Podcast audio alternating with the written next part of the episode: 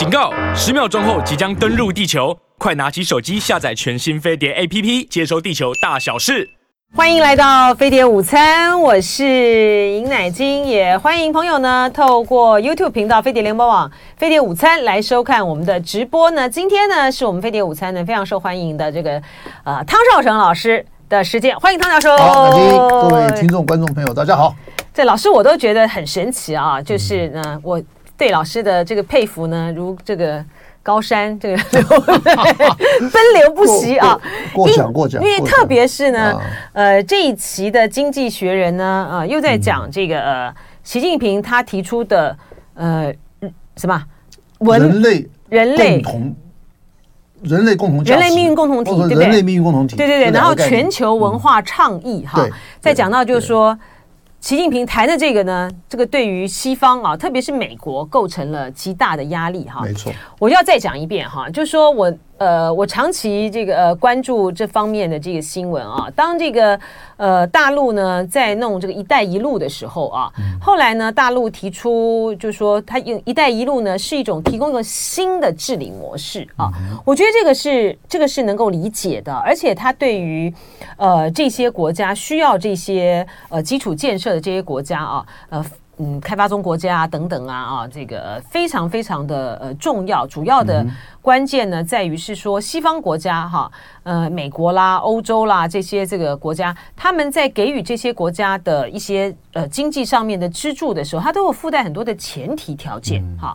那但是呢，中国大陆我补充一点，没有，我补充一点，从另外一个角度看，嗯，从北京的角度看啊，嗯，它还有一个还有一个状况，什么？生产过剩。哦，对对对，没错。他当初我觉得想，哎，我觉得想到这个点子是蛮厉害的，就是说我这些东西，一大堆钢，一大堆这些玩意儿，我怎么样去就在消化？对对对，在胡锦涛，当然这个就在胡锦涛时代时代的这个生产过程，他必须要把它往外移。对，所以我觉得，因为要呃解决他国内生产过剩的这个问题呢，所以想出“一带一路”，我觉得蛮厉害的，很好啊。然后从“一带一路”呢，又发展到说提供这个全球治理另外一个另外一个范例啊，我觉得一三年，对对对对。一五年，对对，我觉得这个，我觉得这个，两个配合的，是是，我觉得这个也蛮厉害的哈。但是呢，我的程度大概就到这里了哈。那后来呢，习近平比如提这个什么呃人类命运共同体啦哈，然后什么共同价值，人类共同价值文明倡议的时候，我就觉得这不就是作文比赛吗？做文章吗？但老师呢就率先提出来说，哦，这不是哈，这个呢是在彻底的挑战西方的那种呃的。等等于是说一种等意识形态、制度、价值、意识形态、意识形态对立跟斗争。对，然后呢，先竞争再斗争。是，然后呢，嗯、这个呢就到了，这就变成是一种对于这些呃，像这种什么天赋人权呐，哈，你强调这个的这种的这个西方国家，他们认为他们在这种哲学上面的这种意识形态呢，当然才应该作为全球人类典范呐，哈，嗯、怎么可以由你一个？独裁的这个共产主义国家来提出来呢？有它的来源的啊！我稍微简简单说一下啊。你想想看嘛，这个美国就是在这个一战的时候，他介入了啊，然后呢就打败德国，打败了德国，然后二战的时候又打败德打德国跟日本，嗯，对不对？打败这两个，等于说这两个是军国主义，嗯，然后到后冷战又把苏联搞垮了，对，那意思就是说，你你狗你走军国主义的，你走共产主义的。社会主义的，我全部都赢你了。嗯嗯，哎，那个是不可一世啊。嗯，这个是九零年代中后期的情况嘛。对，因为苏联是九零年代初期搞垮了嘛，对不对？那那个时候，那当然就这些这些这种西方的价值甚嚣尘上。嗯，他认为说这个已经是放出四海而皆准了。你看我这这这其他制度都不行嘛，只有我这个才行嘛。所以说你们这些包括亚非拉的什么的，你们这些国家啊，应该是跟着我走，然后呢效法我的意识形态以及政治经政经制度。嗯，对不对？这个是很明显，在那个时候是这个情况，对不对？好了，可是呢，这个完了以后呢，就是搞了一个九幺幺。嗯，对不对？两千零一年。嗯，结果这个那一弄啊，这个西方国家，尤其是老美。他们这个元气大伤，嗯啊，然后呢，刚好给了中国大陆呢十年的战略机遇期，没错，他就开始加紧发展，因为你是反恐嘛，那你你就发展就是落后了嘛？就这个落后是从哪里看呢？就从这个这个东亚这边来看。嗯，因为在那个时候，老共他就跟这些中东南亚国家啊，他们就建立了很好的这个所谓的分工链。嗯嗯，那就就带动起来了，他自己内部也发展了，这个那东南亚这个也发展起来了。等到美国十年之后，差不多零九年一零年的时候，他一回头一看，哎呀。那东亚什么都好像他在这个地方的这个走出另外一条不同路的，对对，老共的在这个地方已经站稳脚步了，嗯嗯，对不对？那他会觉得说，好了，我赶快要重返亚洲，他是这样子来的嘛？他觉得我在东亚已经落后了嘛？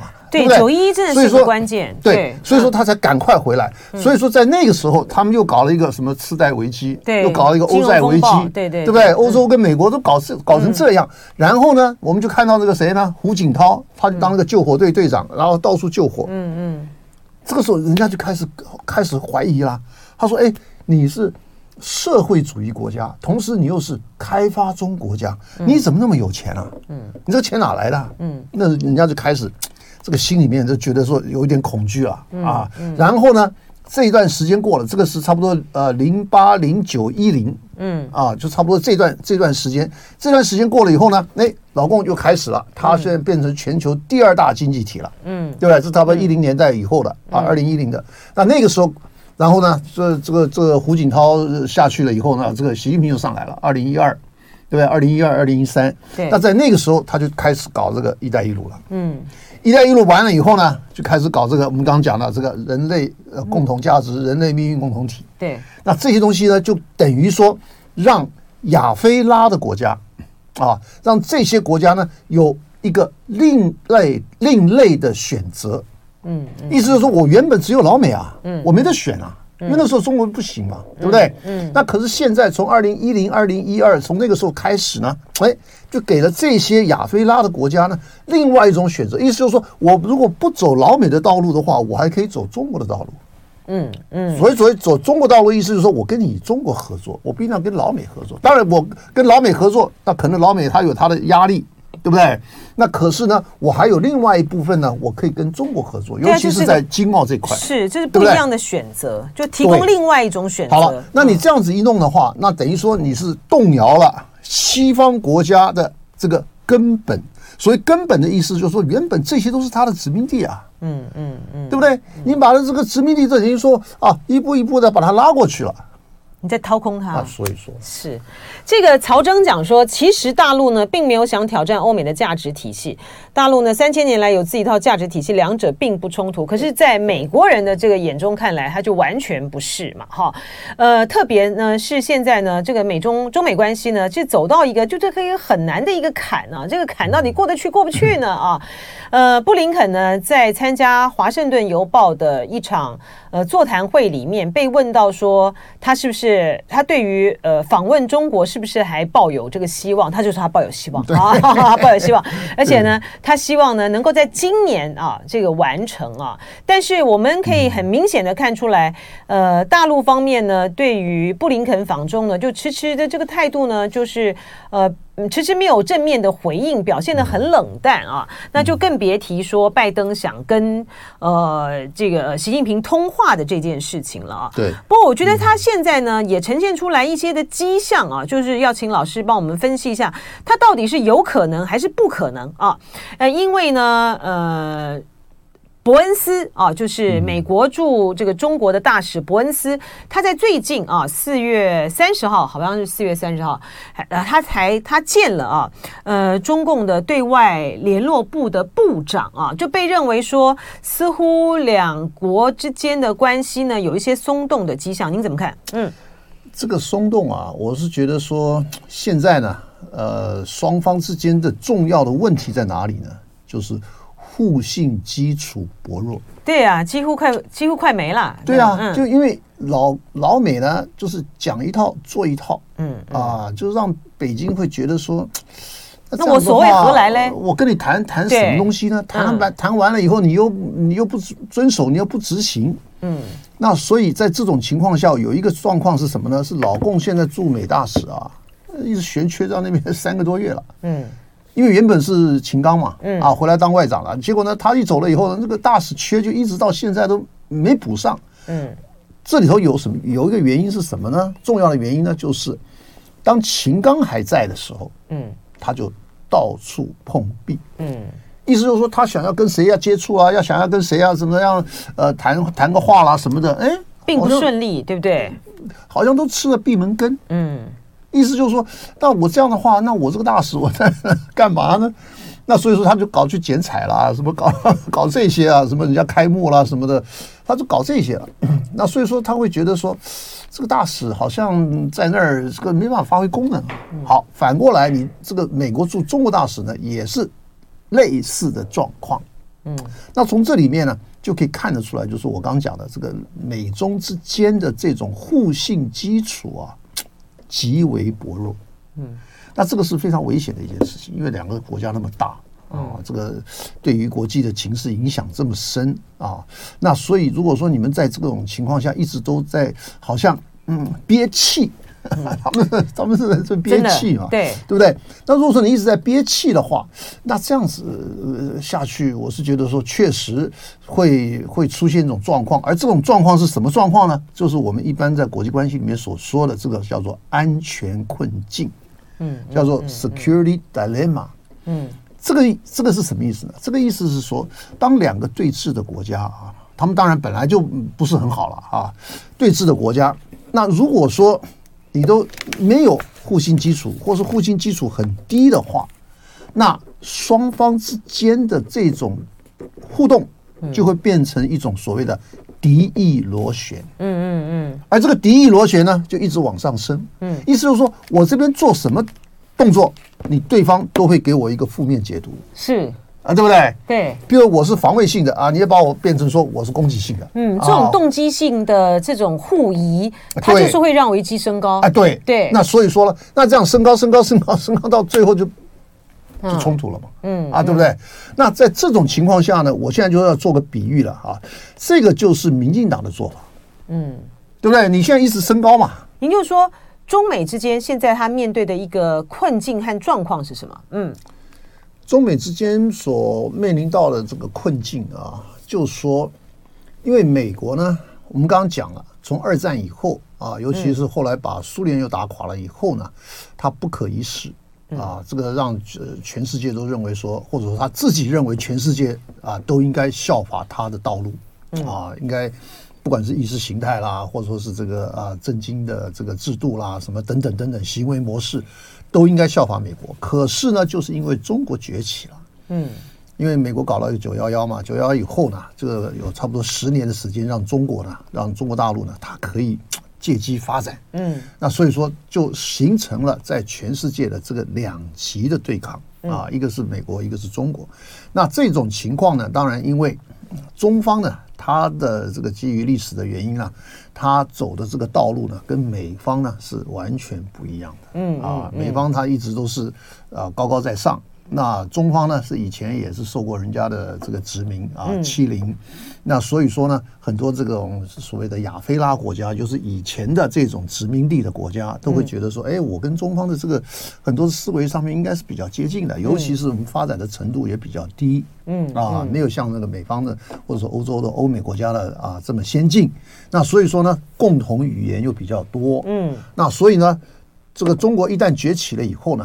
哎，他就觉得说，我们应该要一体均沾，嗯，所以一体均沾的意思呢，就是说我今天发展出来了啊，发展到一个阶段了，那我希望呢，能够说，哎，我也把我们这些穷兄难弟啊啊，一起把它啊拉抬一把，嗯。啊，当然我刚好就有有一些这种啊，譬如说这个这个呃生产的过剩的这些产品。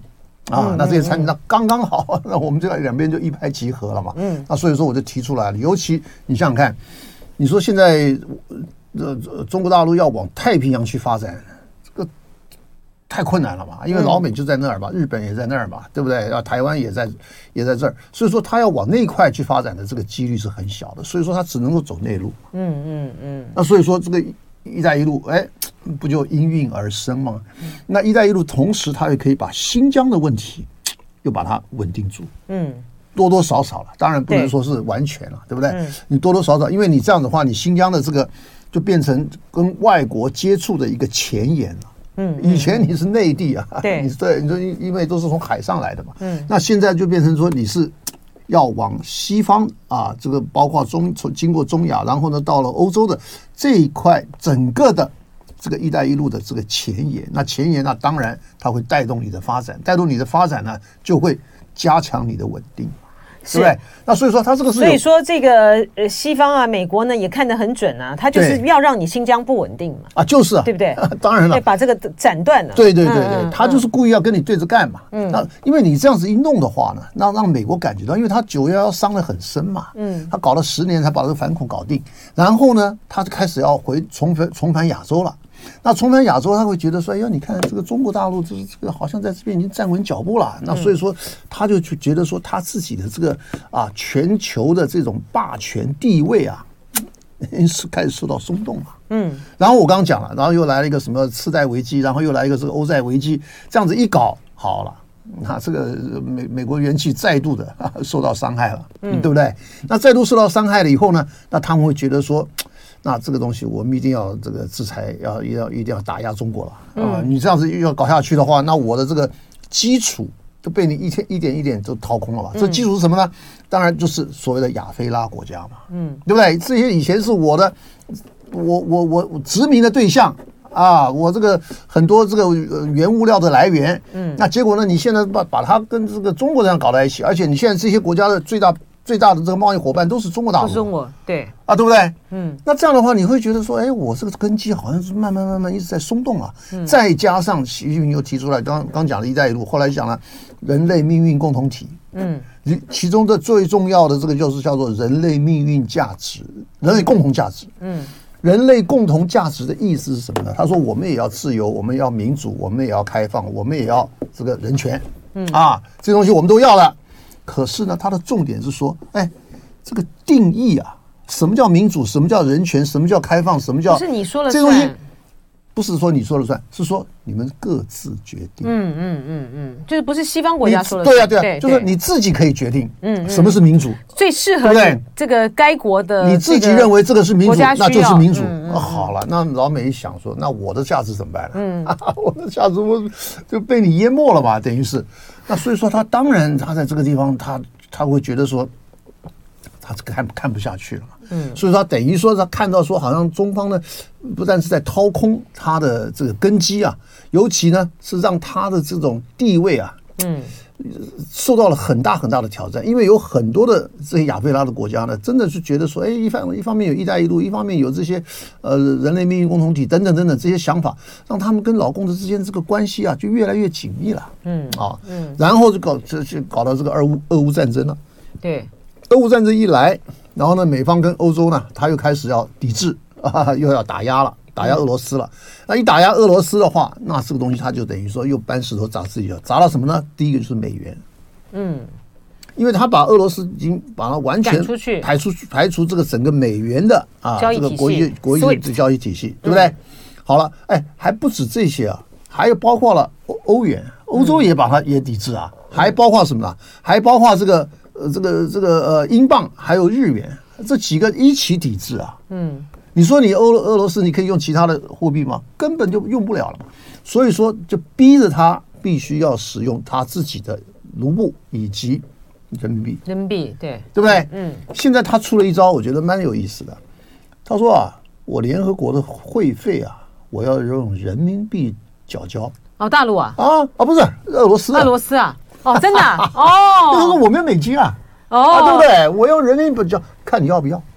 哎哎，这个哎，这个不错啊，那这个呢，就其就好意 就有意思了。讲到这个，讲到这个，他用呃用拿这个美金啊，就来去制裁这个俄罗斯。他说你制裁我啊，对，然后我没有美金啊。叶伦呢，最近呢，他就终于承认这件事情了，对不对？就是说，当美国拿这个美金去制裁的时候，他其实就是威胁到。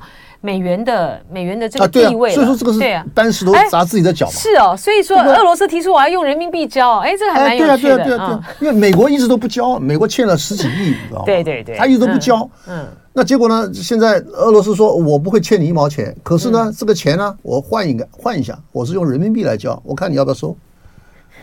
对，我等于将他一军啊，这也有道理耶。我将你一军啊，对不对？聪明聪明哈。现在老共 老共有什么做法呢？嗯，老共的做法呢，像像譬如说这个呃巴西，嗯，巴西那个鲁拉啊，不是最近才去了嘛？对，他跟这个。这个巴西呢是怎么做的？他说，因为巴西啊，你欠了这个很多的美债，嗯啊，你必须每年还要还这个利息，所以说这是一块美债啊。那另外呢，你巴西有很多原物料，嗯啊，那这两个东西加起来呢，那个中共就说好来，我给你一笔钱。一方面我是给你让你去还你的美债，嗯，另外一方面呢，我是要买你的原物料，对对对，对不对？好了，我这样子一弄的话，就是一个嫁接，嫁接什么东西呢？嫁接将来你跟我贸易的时候，因为你有人民币啊，嗯，对不对？那你有人民币，那我们就不要用美金交易，就是啊，我们用本币交易，嗯，不是本币，是人民币，人民币还是人民币交易，就是用人民币我们来做交易，意思就是说我这样子一弄啊，我一方面帮你还了部分的美债。那另外一方面呢，我买你的这个呃原物料，所以说这样子一接起来以后呢，哎，你就获得了一堆人民币了。嗯，到时候你用美债，你可以用人民币来还我。嗯，对不对？然后呢，你这个人民币还可以跟我买东西啊。然后我还要跟你买东西啊，对不对？我买你的这个原物料嘛。嗯，对不对？那所以说这样子一弄的话，就等于说我用这个嫁接的方式呢，用人民币帮你取代了美元。嗯，就是我们两个两边以后呢，我们不要用美元交易了。嗯。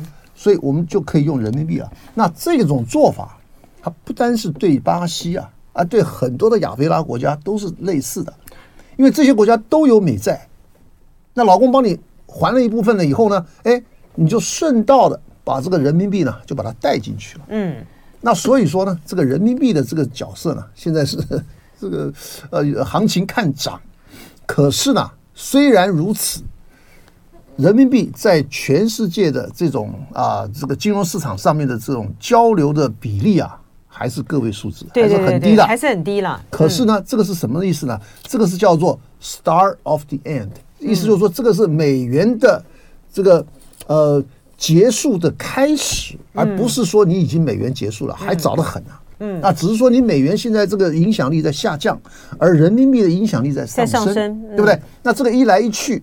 那这个东西就形成了反差，是。而这个东西是怎么回事呢？是你们自己 自己搞出来的嘛？因为你要制裁俄罗斯嘛，对不对？美元现在在全球的这个交易的份额，大概还是接近六成啊。大陆大概就是就是个位数，百分之百分之三，百分之二点多，好像二点多。对，所以说呃，但是老师刚才讲的一个是个重点，它这就是一个势力的一个消长啊，特别是它跟一些像比如说阿拉伯。啊，沙乌地阿拉伯，当你这些比较大的哈，你你用这个人民币交易的时候，它的对于整个市场的冲击性就比较大。没错，对，没错，嗯，包括现在老共它还有几个这个重要的这个外交的这个工具啊，第一个就是俄罗斯牌，嗯，因为我现在跟俄罗斯关系呢。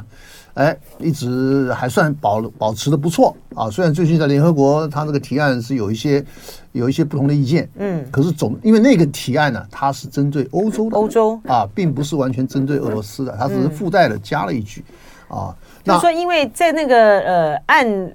那个案提案的里面就有写到俄罗斯侵略乌克兰了哈，所以呃大陆投下了赞成票就被认为很关键。但您觉得核心还是在于，因为是要强化跟欧洲的关系，欧洲的合作，对跟欧洲的关系。那所以说他呃在这方面呢，可能一定要跟这俄罗斯要有一个交代嘛啊。嗯嗯，我想说这个应该还算呃可以忍受的范围了啊，因为他这个重点不是俄罗斯，重点是欧洲嘛啊。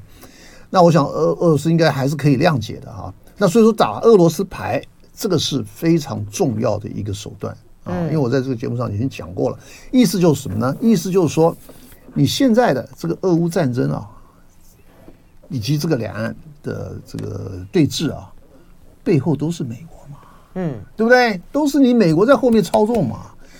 所以说呢，美这个老共现在开始呢，看到你说啊，你打中国打台湾牌打的不亦乐乎，那我怎么应应对你啊？嗯，所以到以前，一直到这个俄罗斯牌以前，老公我都没看到说有什么很有效的方法。嗯，你你你觉不觉得？嗯，对不对？他意思就是说，我一直让你打，一直让你打台湾牌，打台湾牌，那我一直在那边招架，招架，招架，嗯、对不对？好了，我现在开始反击了，我就是用打俄罗斯牌，嗯，来跟你对抗。意思就是说，你看你在台湾问题上面，你要不要做出一些什么样的反馈？嗯啊，什么样的缓和的啊这种做法？所以我认为啊，这次蔡英文去美国啊，他这个这个磕磕碰碰、跌跌撞撞啊，就该来的不来，该能去的地方不不能去，嗯，对不对？那这些东西是不是美方要放出一些讯息？也就是说，美方的做法呢，我们现在也看得非常清楚了，就是说他一方面会放软，可是另外一方面呢，又又还是来硬手。也就是说，跟老公讲的一样，软的更软，硬的更硬。嗯啊，那也是这样子，这个软硬兼施。所以我说，现在这个北京它的这种应对的这个措施啊，哎，确实好像也开始慢慢慢慢成熟了。意思就是说，以往他觉得说，哎呀。这个像这个杨洁篪讲的，我把你们看得太好了啊，说好像我们谈好了以后呢，就是按照这个做，他可完全不是这么回事儿，对不对？你讲一套做一套啊，然后让让老公这边搞得那昏头转向，不晓得到底你你我要信哪一套啊？那所以现在呢，他说好来，那你你打台湾牌对不对？那我打俄国牌是啊，那我们就我们就来对抗嘛，嗯，对不对？那这样一对抗的话，那我就觉得说，你看这次蔡英文去。这个政府好像都不见了，嗯，是谁在接待？都是那个在野党啊，嗯，对不对？所以您就说，现在这个呃美呃中国，就美国对于中国，它最主要的一张牌就是台湾牌，而中国呢，对于美国呢，它有三张牌：俄罗斯牌，对，人民币，还有美债，啊，美债。那这个当然也都都算在内了。那另外还有一个呢，就是一个主场外交，嗯，主场外交，你看啊，从上半上半场是从去年开始啊，这个 G 二零还有这个 APEC。嗯，对不对？很多国家排队的要跟习近平见面，习近平是待在了他的旅馆，他没跑到别人的旅馆去，嗯，对不对？那这个就看得出来了。然后呢，就最近最近这一个多月来，包括马克宏啊，包括这个鲁拉啊，包括这个呃欧洲联盟的啊冯德莱恩啊，还有什么还有什么这个李显龙啊，什么什么等等等等，嗯，就这些呃相对比较重要的国家的领导人呢，哎，好像都去了，啊，要不然我已经到北京了，要不然我是在抵离北京的这个路上。嗯。啊，对，好，那这个东西又代表什么意义呢？这当然是会觉得说，让人家感觉到呢，这个北京大陆的这种地位啊，嗯，哎，现在好像好像这个跟以往又不太一样了。我现在变成我的主场外交了，嗯、啊，就是我在坐在我家，然后呢，你们大家都来，嗯啊，对不对？不是我到你那儿去，是你到我这儿来，所以差别还是蛮大的啊。嗯嗯，那所以说这一块，尤其像比如说马克宏。马克宏他讲了一堆话，很多回回去以后就被批的很厉害，可是呢，他立场并没有很大的改变，嗯嗯，对不对？只是稍微的低调了一点啊。那所以我说，像这种情况呢。等于说，在欧洲国家里面啊，这个已经产生了一些一些影响，而且特别是特别是这个呃，习近平呢在和泽伦斯基通话之后啊，呃，马克宏呢他就立刻表达了要积极的去参与，所以说呃，就是从马克宏的这个角度来讲，如果他这一次呢能够跟中国共同的在有关于俄乌的调停上面呢，发挥关键作用的话，嗯、对于美国来讲，他就不是，他就真的不是美国的附庸了。当然，对不对？我跟你讲，这个情势就变了。为什么马克宏会走到今天的这一步啊？嗯，是因为受够美国了。嗯嗯嗯，从老早就开始了、嗯、啊，从这个一九六四年，这个法国是第一个跟中国建立大使级关系的国家的，就开始西方重要重要国家。好，我们这个网友的这个回应很有意思啊。这个 Franker 他说，这个伯恩斯就是呃美国驻中国大使，一年的时间就是坐着高铁四处旅游，这蛮好笑。这叶小妍在讲，就说呃西方在某些方面呢是先进的，但某些方面呢中国也是比西方先进，的确是如此啦。那最靓仔就是说西方中国都有比较先进的地方，它最大的问题就在于是说嗯。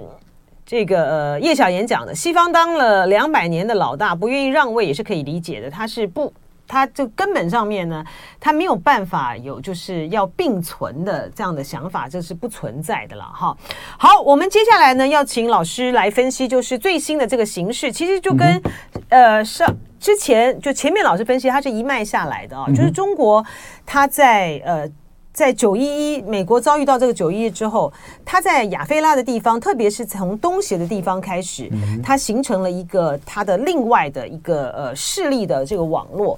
然后美国呢，当他意识到这个这方面的这个严重性的时候呢，它的印太哈，它的自由，它的这个自由与开放的印太，它也是从这边来出发啊。然后呢，配合上呢，最近呢。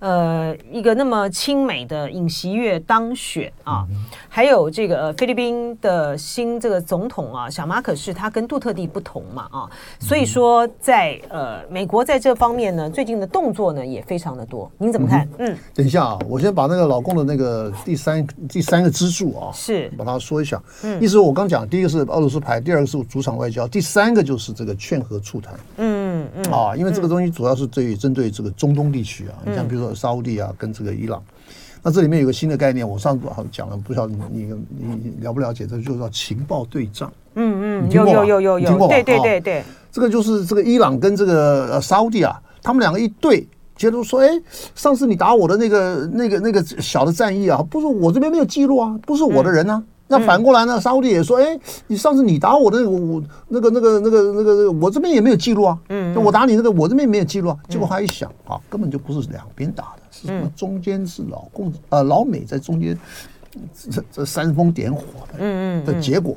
那所以说这个情报对账一对出来了以后呢，就是大家的心心知肚明啊，这这对对美国的观点啊，就更加的啊理解了啊。嗯，好了，那这些东西呢？”当然，现在老共这个这这一块呢是越做越大，就比如说他现在在调解这个以色列跟这个巴勒斯坦，嗯嗯。啊，那当然还有这个俄乌啊，这这这个情况，也就是说，在目前呢，他做给这些亚非拉国家的啊，这这种这给展展现在他们这个面前的这个形象呢，是劝劝和促谈，而不是火上加油，所以这个以后又产生了两个。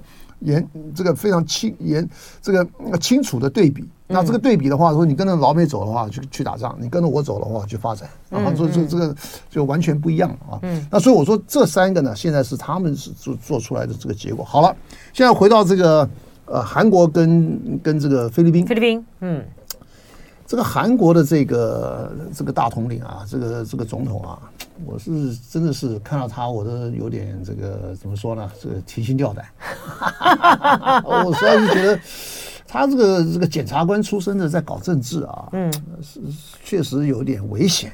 为什么呢？他都是一板一眼，嗯，而且呢，什么事情呢，好像都。不是在处理政治问题，他是在处理法律问题的这种态度。哎，您这个观点有意思，嗯，来来来来面对今当前的这个情况，所以说你看他跑到美国去，哎呀，跟这个跟这个拜登啊，这个这个一一一拉一唱啊，这个这个把这老共的那一块呢，是完全没放在眼里，嗯啊，意思就是说，我觉得是实在是有点太超过了啊，太超过了。你这样的话，你回去。你要看看你跟北京跟大陆之间的这个贸易的这个额度的这个情况啊，现在一直在下降。十年前他们还是韩国顺差，现在已经变逆差了。嗯嗯。好了，那你这个东西你要你要怎么去弥补？那你现在一一味的跟着老美走啊，你这一块你如何来面对啊？这是一个重点。第二个重点，老美现在要把他的这个核子潜艇要进驻到釜山去了。对，好。那你这样子一弄的话，那你整个这个东北亚的这个局势啊，现在我是觉得有点提心吊胆啊。意思就是说，你这样逼着这个朝鲜，他们可能要走上一条这个我们大家都不愿意见到的这种这种道路啊。那这样子的话，那你说这个事情是不是会闹得啊越来越僵啊？这点是我实在是。是，真的是有点提心吊胆，就没有看看不到那个解决的。他现在就是火上加油嘛，解决的那个途径，火上火上加油嘛，对不对？那这样火上加油的话，那你现在对方这个朝鲜那边他的反应，他现在我觉得他们的讲话呢，现在都已经非常低调了。但是我该讲的都讲完了，我都不想讲了。你说这才是最可怕的时候，对，就会咬人的狗不叫，他现在反而不叫了。嗯嗯，所以说这个东西我是觉得是是非常非常值得关注的啊。嗯，尤其他又把这个。这个台海又把它拉进来，嗯，好，台海的这个状况是什么呢？就是这是主要是美国人讲的嘛，嗯、他说反对片面改变现状，现状对，尤其是反对片面以武力改变现状。嗯，好了，我们先谈片面改变现状是什么意思？片面是说你跟我嘛，嗯，对不对？呃，大陆跟台湾嘛，对不对？片面的意思呢，就是说片面改变现状的意思呢，就是说，那你就别统，我就别读，嗯，不是这样吗？嗯，那就是不统不独嘛。他又反对武力，要片面改变现状，那就是不武嘛。那这个不跟马英九那个二零一八年那个刚上台的时候那讲的是完全一样嘛？不统不独，不统不独不武嘛。嗯，不就是三句话吗？嗯，对不对？嗯，那这个意思呢？其实我觉得啊，这个蓝军这边呢，他应该要加把劲啊。意思就是说，这个东西是蓝军的既定政策，这个跟美国的这是完全符合的。嗯。对不对？因为现在蓝军这边有很多是对美国是不满意的，对不对？可是呢，你这一块，也就是说，你上层的人，他们已经，他们他们是必须要跟美国是要打好关系的。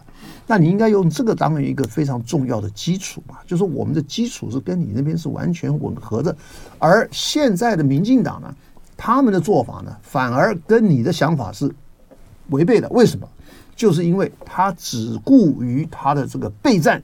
啊，而备战呢，将一定会引战，意思就是说，他会引导到两边的这个冲突冲突来，而他缺乏的是什么呢？缺乏的是对话跟谈判。是，可是因为美他没有这些嘛？是，可是因为民进党现在的做法符合美国的非符合美国的需要。那可是美方他自己美国讲讲，美国表面上讲片面反对片面改变现状，但他自己其实是一直拉着民进党。往改变现状的方向走，啊，他可是我按照你的既定政策啊，嗯，你是说要和平解决啊，嗯，那怎么和和怎么和平呢？和平当然也一定要，我们要相互交往，而且我们要协商，还要谈判，这个才是和平解决嘛。你不然我怎么和平解决啊？对不对？我现在一直陷入到我刚刚所说的这个叫做安全困境，是对不对？你安全困境，你有恶这个恶性恶性的这个螺旋嘛？啊，敌意的螺旋嘛，那你这个螺旋一直一直往上升的话，那当然这个东西就很容易擦枪走火嘛。嗯，这不是讲不通的嘛，对不对？那所以我说，从这个角度看的话，蓝军的这些做法是完全跟美国的做法是完完全符合的。嗯，啊，完全符合的。那可是呢，你这边你要把把这个话，我觉得应该要把它讲得更大声一点，要讲得更清楚一点。那这样子的话，那才能够说，好像当然你表面上啊，这个我们跟你是完全符合的，可是实际上怎么做，那咱们可以来谈嘛。嗯嗯嗯，对不对？那你现在就说你让民进党一直往前冲，往前冲的话，冲到最后，那就是那不就是擦枪走火？对撞，对不对？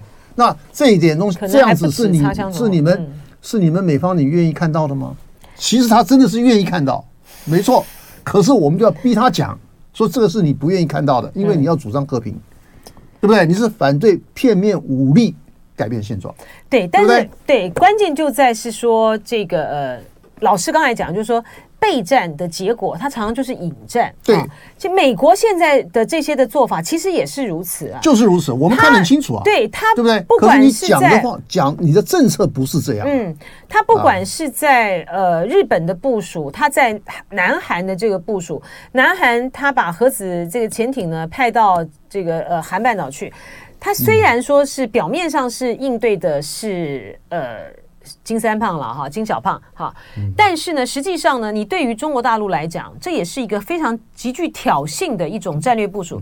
他在菲律宾也是这样子啊，同样的，他所有的都说啊，我的目的呢是在吓阻，但是他的实际上面他所造成的效效果，他就是挑衅啊，就是挑衅啊，就是挑衅啊。他的意思就是说，做的讲的更明白一点，是再度的要把台湾人送上火线当炮灰嘛，嗯。然后呢，最好你引起两边的啊，两岸之间的这种冲突，然后呢，美国做在后面呢坐收渔利。对，但大陆能怎么应对呢？那大陆就是 忍气吞声啊！我刚刚讲了，嗯、就是说打俄罗斯牌啊。他说你这样搞，好，那我那边我就给你加码。嗯。然后呢，我跟俄罗斯呢就加强关系，然后那个让这个呃乌克兰俄乌战争呢呃持续延烧。啊，那看你要不要？那当然，美方他不倒还好啊，他还会觉得说我这样延烧的话，这最好是把俄罗斯拖垮，因为俄罗斯还没垮。嗯。那可是欧洲国家受不了了，嗯，对不对？那这样子的话，那当然这个中方呢，我刚讲了，这个就是他的一张非常有效的牌。第二个就是我刚讲主场外交，第三个就是劝和促谈。是。那劝和促谈的话呢，就可以把这些亚非拉国家哎，把它拉拉进来，拉到拉到他这边来。那这样子的话，你比如说你在联合国啦，或者在哪里要举手的话，那这个这个就可以站在中国这边，就可以看出他的这个差别出来了。不过我觉得很有意思啊，就是说我们看到呃菲律宾。呃，美国对菲律宾，还有这个美国对韩国啊，中国在应对上面呢，跟过去呢似乎也采取了不一样的做法哈。比如说像过去呢，呃，美国在韩国部署这个萨德飞弹，呃，大陆呢就寄出了禁韩令哈。对。呃，可是现在呢，到目前为止呢，就是尹锡悦的屡屡的这些的表态哈，这么的抱住这个美国哈。呃，大陆呢，除了就是呃口头上面表达一些抗议之外啊，还有一些批评之外，嗯、也没有采取一些比较坚决的这个手段啊。您觉得这个不是说也没有，是还没有，还没？你觉得你觉得还难说？我觉得还难说，还难说、哦、啊。他绝对会有的，哦、只是说现在可能还在酝酿当中、哦、啊。意思就是看你接下来怎么做，对，是不是？而且看你对，看你下下一步。嗯、而且呢，我刚讲了，现在这个中韩的贸易啊，是韩国这边赤字啊。嗯，好了，那你试试看嘛。那然后呢，他在呃这个包括晶片方面啊，包括你在中国大陆设厂的这些啊、呃、产品方面啊，他如果说再给你设下一些什么什么样的限制，好了，那你那那我就不知道韩国韩国人你这个总统你要怎么样来应对了，嗯，对不对？嗯，因为呃今天有这个消息指出嘛，因为日韩的关系，日韩关系现在在解冻嘛。所以，呃，岸田也要到这个韩国去访问哈，然后日韩的这个首脑，还有这个日三边啊，中日韩三边，今年渴望有可能恢复，但您说这些都还讲，都还言之过早，还难说啊，还很难说。啊。那所以说现在看得出来嘛，就日本、韩国，还有包括台湾，台湾现在还是一个还未定。然后呢，像我们刚讲的这个菲律宾，嗯，那菲律宾，然后再绕上去是越南，越南再过去呢就是印度。就是这样子的一个新的一个所谓的围中围堵中国的啊这个防线呢，哎，好像是在俨然成型了。你像比如说这个呃波顿，波顿现在在台湾呢，嗯，他就讲了，他说应该要把台湾纳进去，纳到哪里去？就是我刚刚讲的这个一个新的防线。对，那这样子一纳进去的话，好了，那这个东西 整个整个这个情况呢，又要有很大的改变。什么叫改变呢？这个就变成说从人民内部矛盾，嗯，要变成敌我矛盾了，嗯，就从老共的这个角度来看的话，就是人民内部矛盾，我们是可以用协商的方式来解决的。可是敌我矛盾的话呢，那就只有用斗争来解决了。那人民内部矛矛盾呢，我们是一个赢一个输。那这个敌我矛盾的话，是一个生一个死。哦，那这个东西就我这个就麻烦了。啊，这有意思了。那这个就麻烦了。那这个意思就是说，因为你现在已经要，如果说要形成一个。这种围围堵中国的这个啊统一战线啊，或者说一个这个呃呃国防链啊防卫链，那这样子的话，那这个问题不就更严重了吗？意思就是说，现在这个军事的这个这个因素现在渗入到了两岸关系，渗入到了台湾内部来了。嗯，那这样子的话，那你这个整个的这种对峙的这个呃质量。这品质就会就已经开始变了，是时间到了，谢谢唐老师。嗯